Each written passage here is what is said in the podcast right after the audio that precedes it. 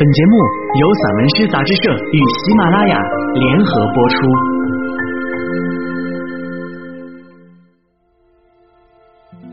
黑河编年史，万有文。蝎子和木桩。蝎子是歇在该歇的地方，桩也是打在该打的地方。刚到黑河口岸。我就听到被木马拦截的黑河，还有些野马似的不服人，几声大锤下去，黑河就乖顺了。乖顺的黑河带着哭脸，带着三分的不情愿，五分的忧惧，沉默的流过去。我们在离河口五六米远的下游打桩，我们的拦截是出其不意的，就像。迎面一高大黑马，一黑汉，手持大铁锤，兜头一棒喝。黑河向来勇猛无畏，冲杀而来，冲杀过去的，则索性冲向下游；冲不过去或被拦腰斩杀的，就又被绑缚回来。他自认是皇家派来的官府人员，而我们是草民。即使被绑缚，他也不低头，俨然一副高人一等的架势。即使在水库的牢营里，他们也一样桀骜不驯。西北风这个浪荡侠客不断给他们通风报信，讲述额济纳的见闻，说他们的同伴都已到达那里，随意潜入，随意漫流，那是水的城邦。那是水的王国，潺潺水流在那里齐聚欢呼，多么壮观的景象啊！这番话让那些绑缚而来的黑河水多少有些懊恼。趁着夜晚，他们想冲出去，逃离出去。他们曾挖过鼠洞，曾撞击过坝墙，至今那些墙面还留有裂纹与伤痛。我们只好又提着大锤，在疼痛处，在裂缝处，一次次见缝插针，一次次楔进木桩，让那些水流安稳一点。但那些水流不仅纵容浪荡侠客的呼风逐浪，搞点小破坏，还纵容堤坝上的泥土试图策反他们，直到水流悄悄渗入，直到那些木桩楔子。打入堤坝的骨髓，那哀嚎，那涕泗横流的场面，似有悔意。可从古至今，对待叛徒，理应当仁不让，绝不心慈手软。这次倘不杀一儆百，必还会再犯。所以，大锤继续抡起，钉入蝎子。让他骨髓里痛，让他今生难忘。末了，还要将他腐坏的机体逐一扒开，逐一清理，换成干净的泥土，并用尼龙袋把它们装起来，码在那些歇桩的前面。这好比是攻防和城市，也是对水流的一次教训。他们再次冲撞。但显然温顺了许多，也失意了许多。他们似乎想到自己已成为阶下囚，就只好默默等候处决。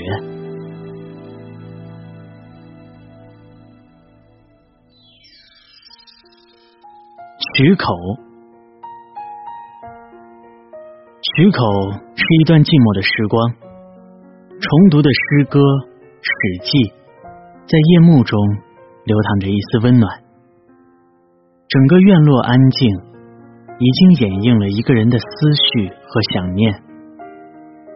想父母的慈爱，想妻子的柔顺，想孩子的顽皮。夜像独自说着梦语，直到静悄悄的淹没了心里的一些火苗。夜，才不再是一枚针，扎痛自己，而像一只柔软的手，轻抚着那无尽的缠绵，抱枕而眠，夜也进入了梦乡，并轻轻发出鼾声。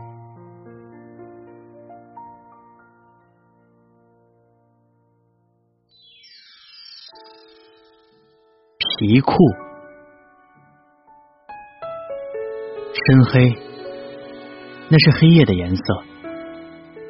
在寒冷里，它隔寒；在水中，它隔潮；在芒刺里，它让你不易刮伤稚嫩的身体。三月是河口开化、河岸解冻的日子。一条条皮裤便汇聚于河边或沟渠里，这是集体等待已久的仪式。举起铁锨，扛起沙袋，卷起胡麻草，立起木马，打成楔桩。我们在春天的骨缝里插针，在寒冬的皲裂里缝补。我们身穿皮裤，已与季节走得很近。走成寒冷交替的春冬，走成疲累吞吐的日月，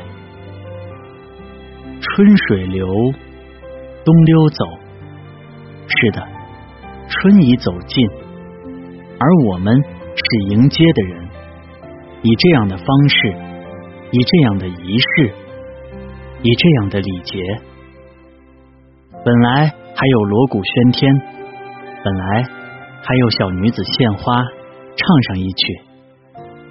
此刻，我们却将这一切都省略了，只有这统一的着装、统一的行动、统一封存解冻的欢愉、冰透和刺骨，化开一个统一的名字，叫春分。这交给大地春耕的时令，让春冠完成一次使命。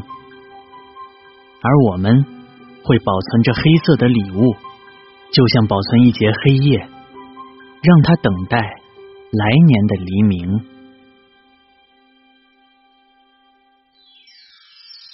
一夜风雨声，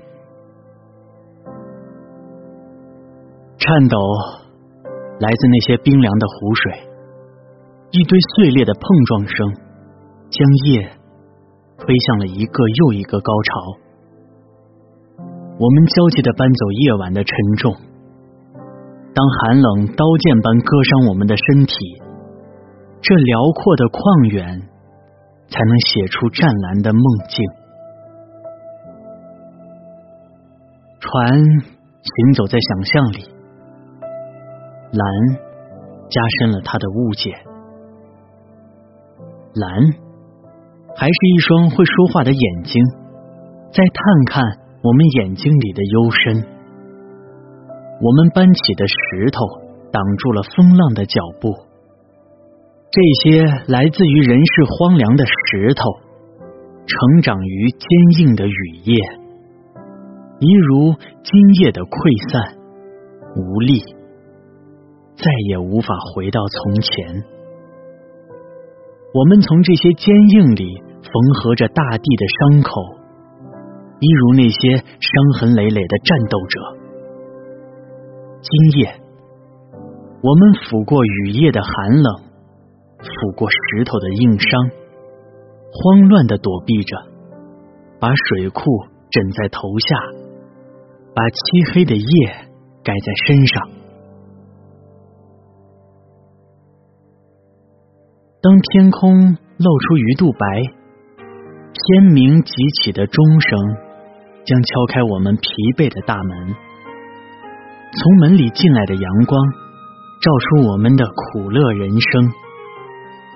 阳光下，恬静探出温柔的舌头，给了这世界短暂的安慰。但我们醒过来的人生，仍然显得苍茫。天空有着一张阴郁的脸。他郁闷的心思，我们早已猜透。他对我们无动于衷，他再也不会发脾气，因为此刻湖水就是我们手中温驯的羔羊，他再也没能走出水库的栅栏，我们的疲惫顿时烟消云散，好心情如藤蔓植物般沿着水库坝墙葳蕤生长。再看水库。他正用一面碧蓝的镜子探看自己。